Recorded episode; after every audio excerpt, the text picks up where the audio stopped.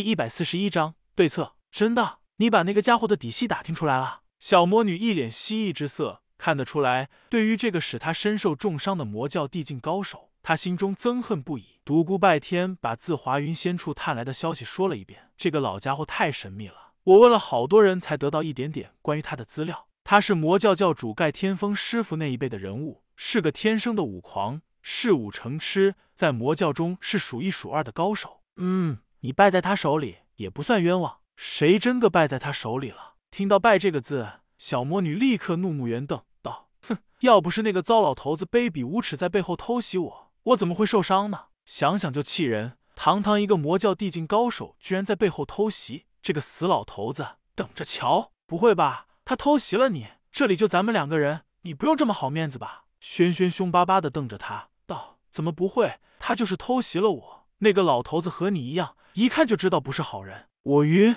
他怎么会和我一样呢？不，我怎么会和他一样呢？我独孤拜天大好青年一个，居然被你诋毁成这样！别拿一个糟老头子和我比较好不好？好了，就算你比那个糟老头子强一点吧，说你有什么鬼点子去收拾他？哼，不让这个老头子掉层皮，枉我叫小仙子！独孤拜天非常想帮他纠正为小魔仙或小魔女，但看了看他那有如小恶魔般的笑容，立刻将话咽了回去。看你气色好了许多。伤势应该没有大问题了吧？害得我白白为你担心了半天。这点小伤怎么会难倒我呢？不超过三天就能够痊愈，是吗？原来是小伤啊！难道今天早上我眼花了？我怎么看到有人泪眼汪汪啊？还不断嚷着浑身疼痛。独孤拜天一脸笑意呀，你要死啊！难得的小魔女露出不好意思的神情。在小魔女发作前，独孤拜天赶紧转移话题道：“轩轩，你到底是如何受伤的？”你把昨天发生的经过详细的讲述一遍，我们好针对这个地境高手的情况制定一套对付他的办法。轩轩眉头皱了皱，道：“你是知道的，拥有地境神使者可以随意收敛自己的气息，达到潜行隐踪的效果。那一晚我收敛了自己的气息，按照你留下的暗记，来到了天魔谷外一座悬崖上。到了这里，已经无路可走。就在我面对那处断崖不知所措时，突然从崖下传来一阵强大的波动。我一时好奇，便朝下望去。”谁知这时断崖旁凭空出现一条人影，出于不备，我被他一下子打中了一掌。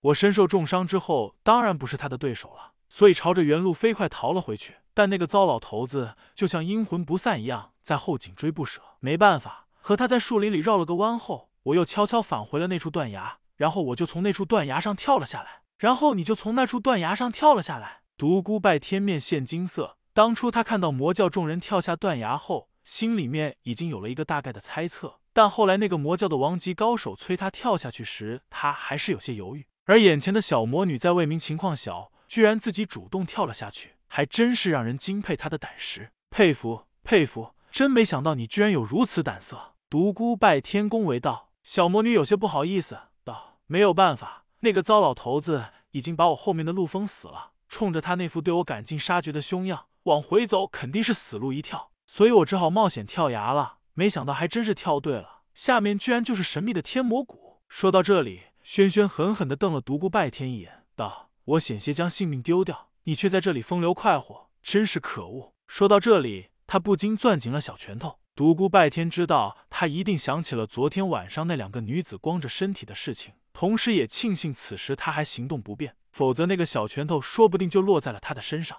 嗯，原来是这样啊，你先安心的养伤吧。至于怎样收拾那个地境老混蛋，我们慢慢想对策。他看了看轩轩沾满血迹的衣服，道：“你看你衣服上沾满了血迹，怎么不换一下？”小魔女有些扭捏，小声道：“我没带换洗的衣服吗？”呵呵，一个女孩子家出门都不知道带些换洗的衣服。独孤拜天感觉有些好笑，女孩子家怎么了？我就是不爱带，我就是喜欢买。哼！说着，轩轩气呼呼的转过了身子。哈哈！独孤拜天大笑着走了出去。不一会儿，拿了一套女装走了进来，道：“给换上吧。”呀，你个大色狼！看着独孤拜天抱着那些女子衣衫，一副坦然的样子，他忍不住斥道：“从哪里偷的？什么偷的？你忘了伺候你的两个女子了吗？这些都是他们的衣服，快点换上吧。”他转身朝外走去，同时心里嘀咕道：“那个肚都是魔教圣女的。”嘿嘿，经过三天的休养，轩轩的伤势终于完全恢复。在这三天中，独孤拜天将隐魔洞内的情况详细的对他讲了一遍，和他秘密商讨了好多对策。关于那些封印的事情，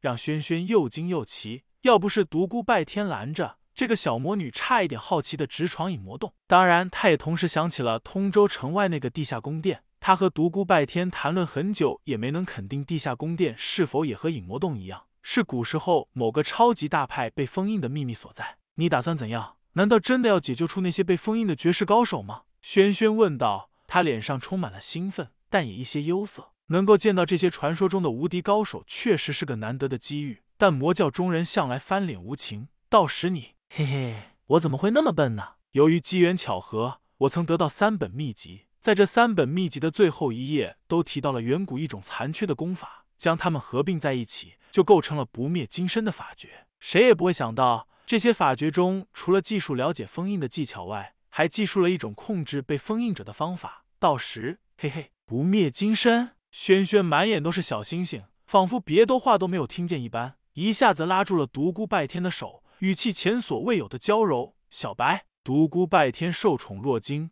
这是从未有过的待遇，不知道他为何一下子转了性。但接着的一句话让他明白了小魔女的目的。小白，可不可以给我看一看那个不灭金身的法诀啊？